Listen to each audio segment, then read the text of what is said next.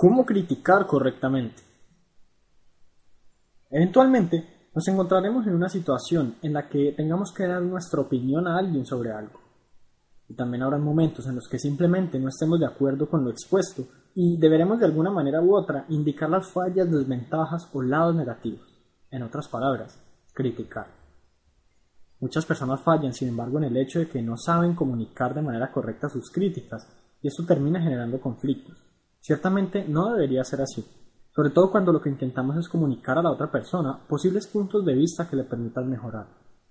Así que hoy quiero hablar un poco respecto a las críticas y cómo realizarlas de manera que éstas sean, por un lado, constructivas y por otro lado, bien aceptadas.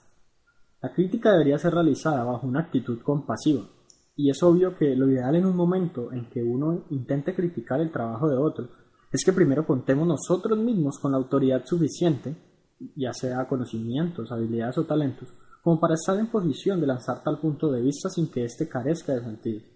El objetivo de una crítica constructiva no debe ser la burla ni el desprecio, sino más bien la inspiración y la motivación a mejorar. Cuando criticamos a la otra persona, ésta debe quedar con una idea en su mente, que le permita saber que puede hacer mejor las cosas, esforzarse más o simplemente tomar caminos diferentes. En todo caso, el objetivo final es de generar una gran empatía, cuando hablamos de críticas constructivas, la palabra constructivas ineludiblemente se refiere a la creación o consolidación de algo. ¿Qué buscamos construir a partir de una buena crítica? Lo que finalmente en realidad se busca es obtener mejores resultados. Si vas a criticar a alguien por lo que hace o por lo que es, ten en cuenta que tu objetivo deberá ser el que esa persona mejore. Si criticas a alguien sin contar con un objetivo de mejoramiento ajeno, en realidad no estás criticando, sino humillando o despreciando a otros.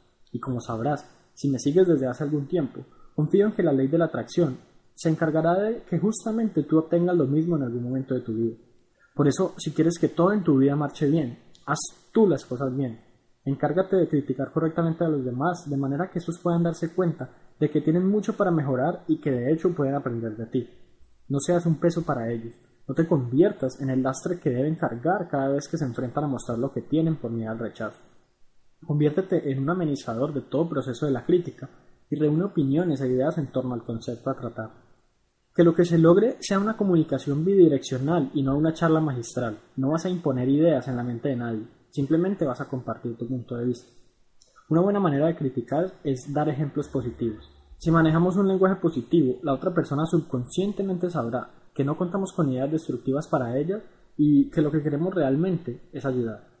Intenta brindar tu confianza y dejar que todo fluya de manera tal que puedas ponerte en el lugar de la otra persona y comprender por qué ha hecho las cosas de la manera que las hizo. Comprensión. Esa parece ser la palabra clave en cuestiones de críticas. No cualquiera viene y nos critica el trabajo dejándonos una enseñanza y un punto de partida para el mejoramiento. Casi todo el mundo se enfoca en ver lo negativo, en señalarnos y en rechazarnos de cierta forma por ello. Si logras cambiar tu actitud y hacer que ésta sea diferente a la de todo el mundo, la gente empezará a notar que eres alguien simplemente diferente. Empezarán a confiar en ti. La confianza por parte de los demás es algo indispensable en este mundo hoy en día. Para las buenas relaciones, para los negocios y para el apoyo mismo de la raza humana es necesario que todos confíen los unos en los otros. En principio, existirá cierta tensión de ambas partes al momento de lanzar la crítica, pero no se debe dejar de tener en cuenta el hecho de que lo que se pretende es ayudar a mejorar y a crecer. Los padres pueden hacerlo con sus hijos, pueden dejar de criticar indiscriminadamente y ponerse en su situación, comprender y tratar de comunicar un punto de vista de manera que éste sea visto como mejor y más viable y por supuesto encaminado finalmente, mediante la confianza, a lograr un cambio sustancial que en última sea de beneficio de ellos.